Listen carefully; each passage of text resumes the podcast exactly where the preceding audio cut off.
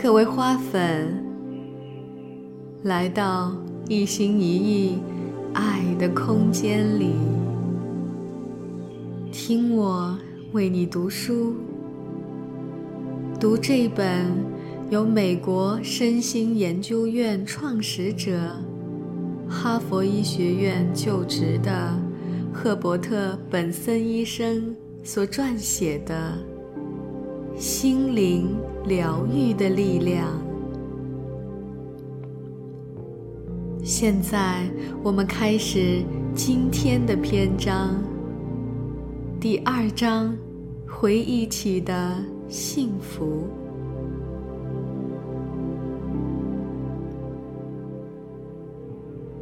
和你感觉像是世上最严重的呼吸道感染缠斗了一两个星期之后，你却挂了号，约了时间去看病。可是，当你到达诊所，你的症状几乎完全消失了。你坐在候诊室里，努力想把发烧。咳得胸口都痛的巨咳变出来，不然起码有点鼻塞也好，这样才符合你在电话里向预约护士所诉说的博得他慈悲同情的症状。还有，你觉得必须告诉医生，这些天你不知消耗了多少盒面巾纸。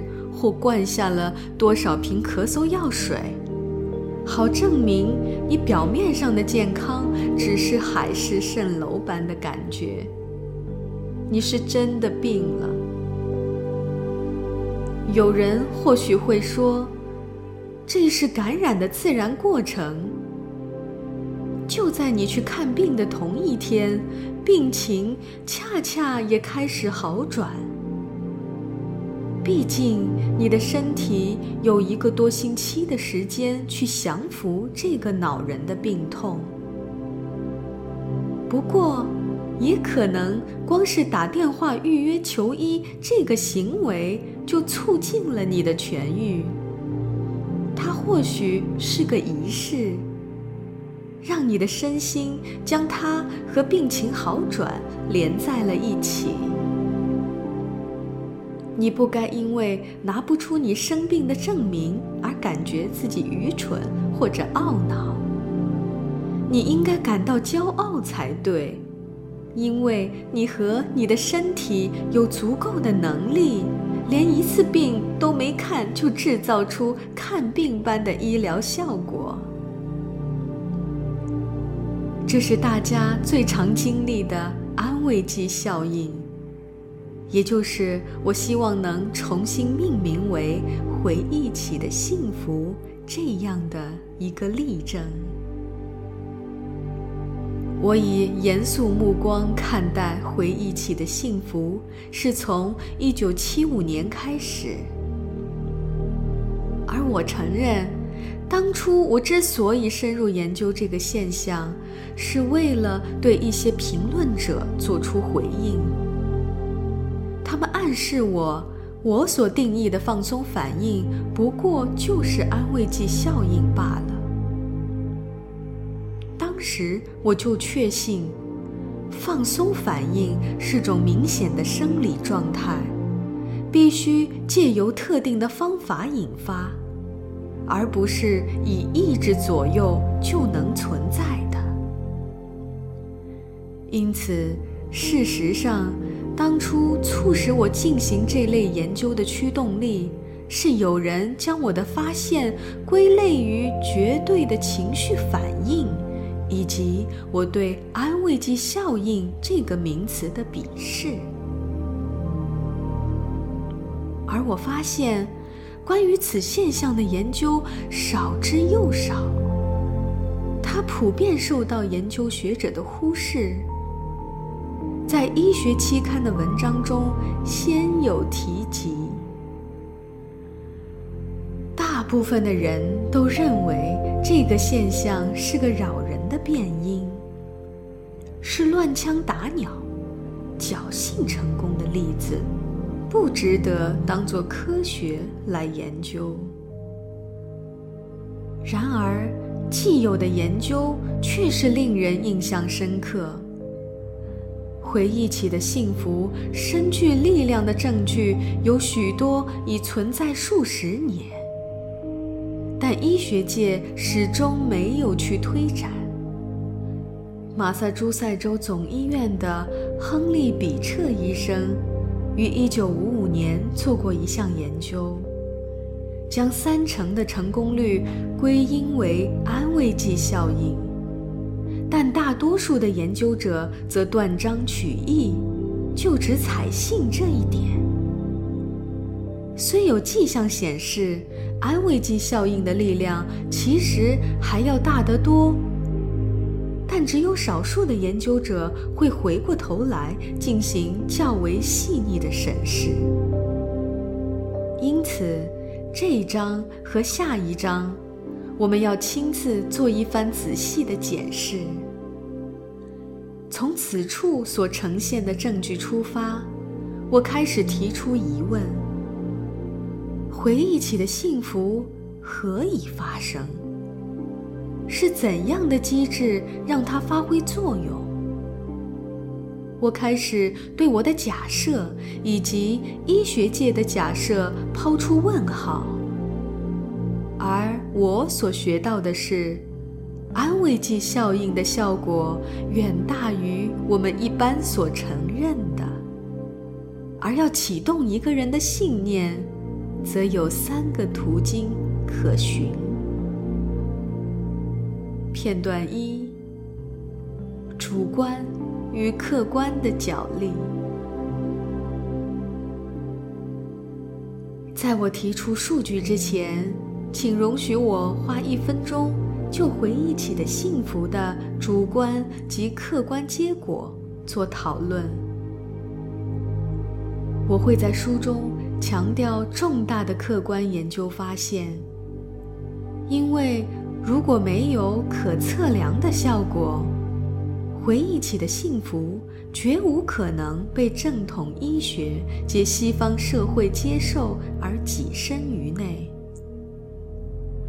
一位科学家若要确定研究结果是客观而符合科学的，必须做到三个条件，那就是可测量、可预期。可复制，此三者是医学科学用来测度任何研究价值的标准，而美国国家卫生研究院替代医学处最近也开始将这几个条件用于另类医疗上。希望借此将以证明确实有用的治疗法和江湖术士的狗皮膏药区分开来。回忆起的幸福，其效果是可以测量的，但由于它受个人整套独一无二的信念所启动，因此这个效果并不容易预期或复制。我们可以检视因安慰剂效应治疗而受益的团体，拿出整体成功率的数字。不过，个人偏好和人生经验在每个回忆起的幸福事例中都扮演了一定的角色。而到目前为止，我们的测试和测量工具还没有敏感或成熟到足以测度这些东西。当然，一如本章所举的例子以及其他篇章所见，医学可以说从来就不是绝对客观的，因为不管是患者还是医生。都各有各的偏见和信念。有人说，大众期待科学能回答关于生命的所有问题，而身心医学将会证明科学其实并没有这个能力。不过，我们也不必因噎废食。我认为，总有一天，科学会成熟到能够预测并复制若干因信念而产生的效果。到时候，那些我们称为个人的东西，将会被证实的确充满力量，研究者也会针对不同对象去探究他们的共同点。不是像今天这样不切实际的去追求一种放诸四海而皆准的一致性。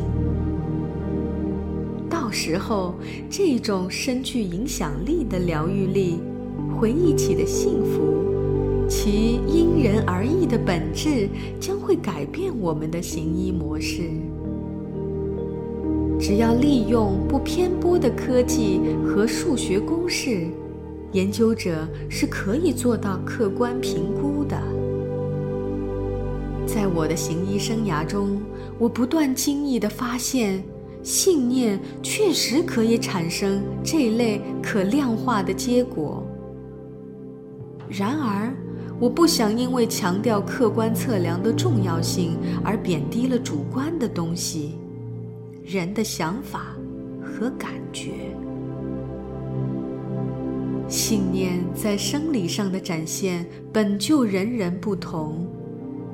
若干信念所产生的结果，可以拿医学界的试管、血压计或电子侦测器测度出来。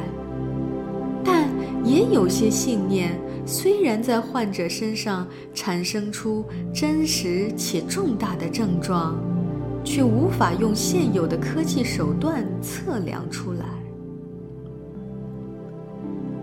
传统上，医生认为，若某个症状不能测量，那么它必然是子虚乌有或不存在的。我们不相信患者有能力认知自己的真实生理变化。然而，我的研究及其他许多人的研究显示，心理认知和生理反应。在人体内是互相交织的，因此，要将主观及客观的变化分开来谈，绝无可能。诚然，我们对于能够测量、监测的症状比较容易给予注意及尊重，但随着社会对大脑的认知渐增，我们现在知道，大脑中尚待测量追踪的奥秘不知凡几。而相较于这个细致繁复、无时不在变化的器官，人类的科学技术只有黯然失色的份儿。脑中的互动交流有如恒河沙数。虽然当今的科学尚无法测量出其中的大部分，但我们不该对那些令人信服、显示信念会透过身体展现于外的脑部研究视而不见。我会于下一章呈现这方面的证据，而现在。容我先介绍一些研究。当初就是拜他们之赐，开展了我对回忆起的幸福的探索。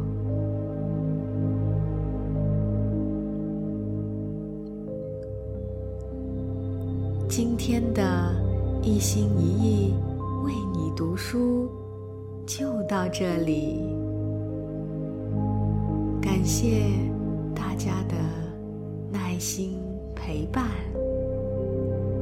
让我们在下一章节比我们所知的更好中再次相聚。